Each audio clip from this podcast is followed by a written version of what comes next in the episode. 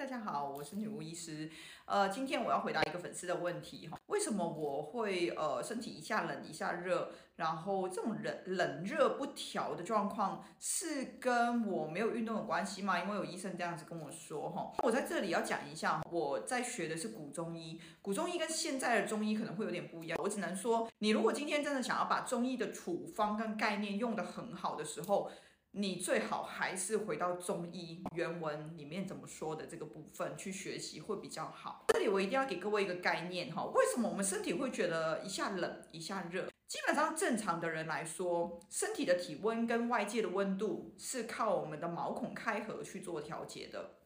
也就是说，如果现在外面它很冷，那我身体里面有一定的温度在嘛哈，所以我会把我毛孔全部闭锁起来，收得很紧。让身体里面的热度可以锁在只有身体里面，那这样子呢，我身体里面的热度会增加，那跟外面的低温下来说，我就会觉得不会那么容易觉得冷的感觉。相反，如果说今天是夏天的情况是最常见，就是外面真的很热，我身体里面的热度也会觉得因为外面而觉得很热的时候，你毛孔会打开，然后这个热怎么散出去呢？就是毛孔打开，从汗出去。所以其实你们。眼睛看到是汗出去，事实上你的气也会出去，所以基本上我们在讲冷热是这样子的概念去理一切。那回到说为什么会一下冷一下热，其实很简单，他讲的一个问题就是我身体的毛孔开合不是在一个正常的状况，也就是说我没有办法管好我的毛孔开合。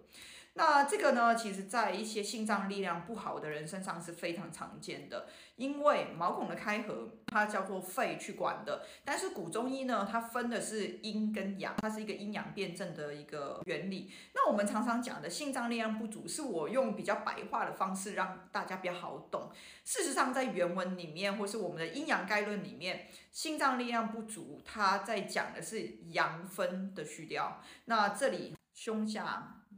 一条线以上，这边都叫做上阳分。那上扬分其实包含的是心跟肺的这个部分。事实上是肺主毛孔没有错，但是在古中医的概念，它讲的是这个上阳分它虚了，它的功能异常的时候，你的毛孔开合就会不正常。所以呢，在《伤寒杂病论》里面原文我们常常会看到，他提到这个桂枝症，哈，桂枝它处理的就是一个上阳分的一个虚症。那桂枝症它出现的时候，都会看到恶寒发热。就是一下冷，一下又觉得热哈，所以呢，一下冷一下热，很有可能是因为你的上阳分，我我的白话叫做心脏力量不足，而造成你的毛孔开合异常，所以你会一下觉得冷，一下觉得热。那另外一个呢，在原文里面提到就是少阳病，少阳病觉得要讲很白话有点难，它是一个半阴半阳的区块。基本上这个区块呢，就是会让你的阴阳调和不好，因为阳气是热的，阴血是偏冷的，所以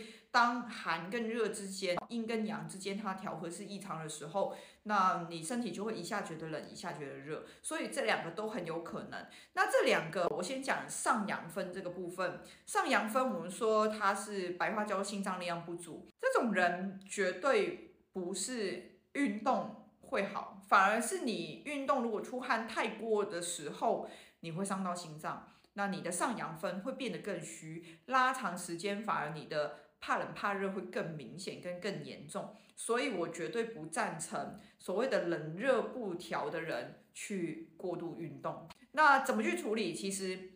上阳分的区有一个很重要就是。大量的睡眠跟减少压力，你会觉得身体的那个能量好像充饱一样，其实是对这个心脏跟上阳分来说是非常非常大的一个帮助。